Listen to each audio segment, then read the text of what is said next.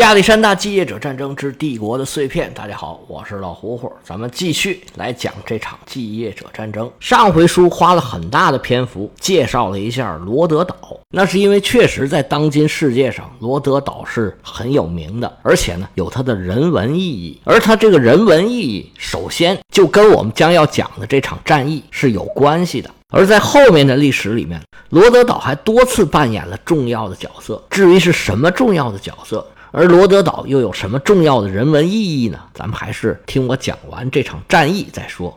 现在我们这场继业者战争呢，已经进行到公元前三百零五年，距离亚历山大去世已经将近二十年了。亚历山大原来的帝国里，在事实上已经分裂成了几个王国。卡山德在西边占据了希腊，利西马克斯在北边占据了色雷斯，塞琉古在东边占据了从巴比伦到印度的广大地区。南边的埃及是被托勒密给占据。而在中间占据着小亚细亚、叙利亚，还有黎凡特，掌握着最多资源、实力最强的是安提柯。因为安提柯年纪越来越大，他就想把自己的权力啊逐步交给自己的儿子。安提柯现在也改变了进攻的策略，因为帝国实在太大。首尾不能相顾，他很难一下子灭掉任何一个反对自己的势力。于是他就改变了策略，变鲸吞为蚕食。他想要一点一点的削弱对手，然后再相机而动。首先要削弱的就是埃及的托勒密。安提柯先是派自己的儿子占领了以前长期都是托勒密势力范围之内的塞浦路斯岛，这一下是打到七寸上了。原来在贸易和资源上，托勒密都是很依赖塞浦路斯的。塞浦路斯这么一丢，托勒密的钱袋子就大受影响。不过他还有一条救命稻草，那就是罗德岛。罗德岛自从亚历山大来过之后。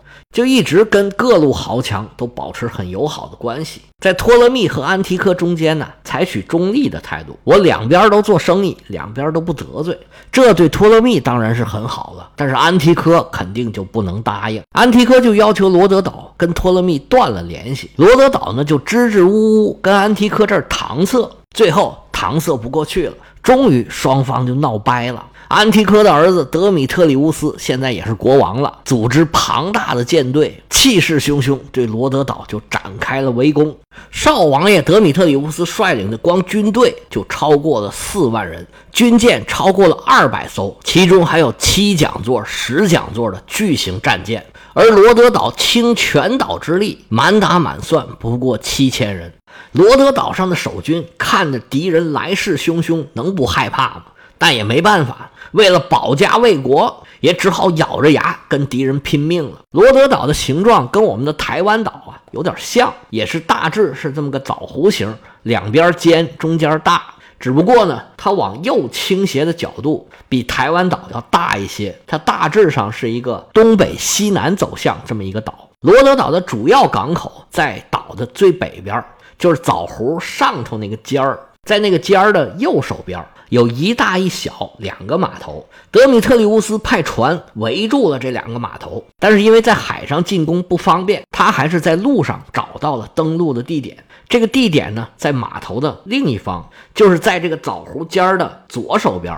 登陆这个地点离港口有足够远，城里面的弓箭、投石机都扔不到这儿来。不过又不是太远，他随时可以从这儿发动进攻。德米特里乌斯下令，在这个登陆地点的旁边。建了一座防波堤，确保罗德岛的战船不能轻易的靠近他们，还围着自己的大本营建了三重的栅栏，罗德岛的守军就不能轻易来这儿搞破坏了。双方争夺的焦点就是港口，因为一旦德米特里乌斯占领了港口，就能实施有效的封锁。那对一个港口来说，一旦被封锁住了，那就算是攻不下来，光是饿就能把你给饿死。德米特里乌斯的士兵在他的大船上装了很多各式各样的装置，有各种各样的高塔呀、投石机呀，还有各种各样的投射的平台。他还用兽皮呀、木板啊，还有各种各样的防护的东西，在这些机械上搭上顶棚，保护在上面作战的这些士兵。他们还在大船上装了很多浮动的钓竿，其实就是在大船的船舷上啊摆来摆去的大棍子。这么一来呢，罗德岛这些很灵活的小船啊，就没有这么容易能撞他们。你一过来撞我，我就拿这大棍子把你给打沉了。其他的船上也装了很多厚木板，而且德米特里乌斯特意从克里特岛招来了很多弓箭手，让他们在船上待命。如果敌人来袭，就用弓箭射他们。德米特里乌斯还特意派了一支军队。随时准备抢滩登陆，在离港口很近的地方用投石机来攻击城墙和墙上防守的士兵。罗德岛上的人自然也不会甘心让对方为所欲为，他们也在城墙上设置了很多强弓硬弩，还有投石机，而且在港口里的船上还有防波堤上也设置了很多这种防守的装置。德米特里乌斯把这一切准备就绪之后，就准备开始进攻了。但是天公不作美，海上的风暴啊是一阵儿接着一阵儿。德米特里乌斯手上这些大船呢，是始终没有找到用武之地。那也不能这么干等着。德米特里乌斯就在一天晚上来一次夜袭，在防波堤上占据了一个据点。这里离罗德岛的防御工事也就是一百多米，不到二百米。他们借着这个基地啊。在防波堤上建了一个堡垒，他们本想在这儿架设各种的工程机械，好对对方发起攻击。罗德岛上的守军一看对方已经上岸了，感觉把对方打退似乎有点困难，那怎么办呢？你不是建堡垒吗？我在你这个堡垒前头啊，再建一座墙，把你这个堡垒隔在外头。你想要往里打呀，先攻我这座墙吧。双方就在防波堤上展开了各种各样形式的争夺。双方都使用投石机、弓箭来攻击对方。德米特里乌斯这边还派自己的军队啊，反复冲击对方新建起来的城墙。但是因为防波堤实在是很窄，大型的机械啊一时建不起来。德米特里乌斯这边也没有很明显的优势。双方在这个防波堤上反复争夺，这场血腥的攻城战一直持续了八天。防波堤上争夺的同时，海上的风浪。稍稍平息了一些，德米特里乌斯就把自己的大船都开出来了，从海上攻击城墙上的守军。罗德岛人是毫不示弱，他们采取了火攻，从城墙上扔出了很多燃烧弹，还出动了很多燃烧船。德米特里乌斯的船不少都被对方给点着了，不得已，他们只好又派人手啊，在各个点着的船上救火。德米特里乌斯的攻势啊，就很难保持持久。到了第八天上，海上的风是越刮越大，船上的士兵啊，很多都下到了防波堤上，大船都躲到了港口里头。这一下，防波堤上进攻的士兵就多了很多。德米特里乌斯的军队就发起了猛攻，他们有两次。差一点就攻破了这个城墙，不过罗德岛人在绝望之中又爆发出了强大的力量，奋起反抗，两次都打退了德米特里乌斯的进攻。要知道，强行攻城啊，这损失是很大的。德米特里乌斯的军队啊，眼看着自己的战友一个一个的都倒在了城底下，而始终没有攻破这个城墙，士气就越来越低落了。最后没办法，只好暂时撤退。一方面，这些战士都需要休息；还有有很多机械设备遭到对方的攻击，受到了损害；还有在使用时候出现了各种损伤，有些船只也被对方给打的是千疮百孔。这些都需要收拾收拾。过了一个星期，各种设施都修得差不多了，战士也恢复了精力。德米特里乌斯是卷土重来，又准备从港口直接向对方的城墙发起进攻。但是他们出发之前啊。罗德岛就派出了三艘战船，这三艘船呢是神出鬼没，在德米特里乌斯的舰队里头叮铃咣啷一顿乱撞。当他们发现对方来捣乱，集结大量的船想要围堵的时候，这三艘船啊早就已经溜的不知道哪儿去了，气得德米特里乌斯是哇哇的怪叫。当他重新集结，想要对对方发起进攻的时候，结果又起了一阵风暴，这位少王爷万般出自无极奈呀，只好收兵回营，让这些刚刚开出来的船又重新回到了码头。这个时候啊，已经到了冬天了。这一年费了这么大的劲，集结了这么大的一支军队，小小的罗德岛还是安如磐石，岿然不动。德米特里乌斯是难免垂头丧气，不过让他更难受的还在后边，因为他在港口封锁的不严。托勒密派出了一支援军，钻了一个空子，开进了港口。几艘船里边装了六百五十个雇佣军，其中有很多士兵本身就是罗德岛的人，现在回到家乡来保卫家园。但是因为这时候冬天马上就要到了，德米特里乌斯没办法派自己的军队来进攻，因为地中海的冬天啊是有很多的风暴，船只的航行条件很差。他没办法，只好带着大军在岛上过冬。转过年来，到了公元前三百零三年，德米特里乌斯又重新开始组织进攻。因为上一年啊，他也没有夺得罗德岛的港口，也没有切断外援，他就开始改变策略。海上不行啊，咱们就陆上来。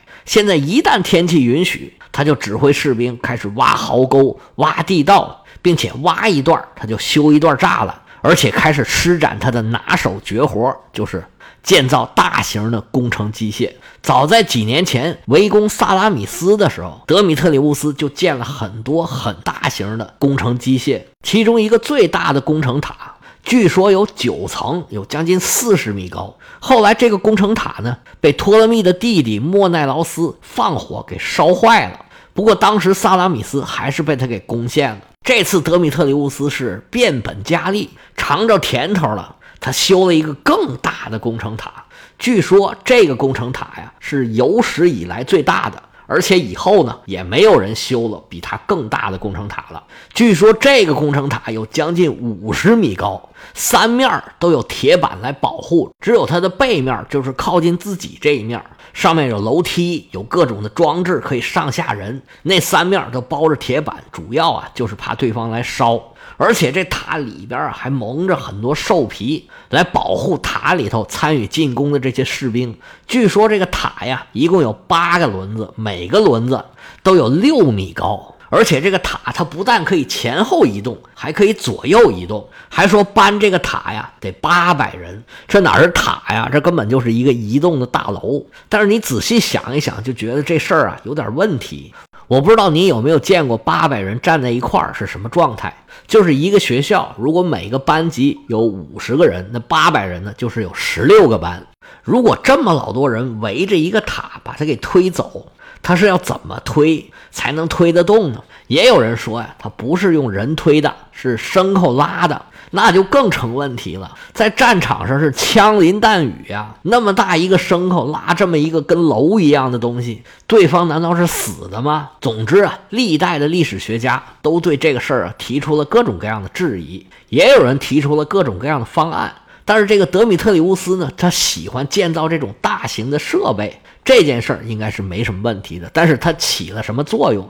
这些大型的工程车，尤其是这个工程塔，它到底是什么样儿的？它到底是怎么使用的？而且呢，就是它到底有没有？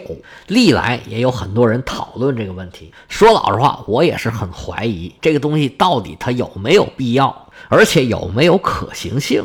而且据说这工程塔呀。一天只能移动一百米，那你这么大一个目标，人家想要搞破坏，这个可是太容易了。不过从这场仗的结果和以后的效果来看，这种超巨型的工程机械到这儿啊，算是走到死胡同里面了。你就从一个事实就可以看出来这个问题，就是以后没有人做更大的这种工程塔了。如果它这个很有用，效果很好，后人不可能不跟着。其实做什么东西都是一样，并不是越大越好。要讲究实用，还要考虑性价比。像这种工程塔都是一次性的，做好了有用就有用，没用啊也就扔在这儿了。德米特里乌斯做的不光有工程塔，还有其他很多的机械装置。有一种很有意思的装置叫做龟甲工程屋，这是干嘛的呢？是填壕沟用的。因为工程有一种很重要的方法，就是挖地道，这是进攻方的方法。因为你在地面上走啊。就会成为防守方攻击的目标。那挖地道就是一个很好的办法，可以躲避对方的攻击。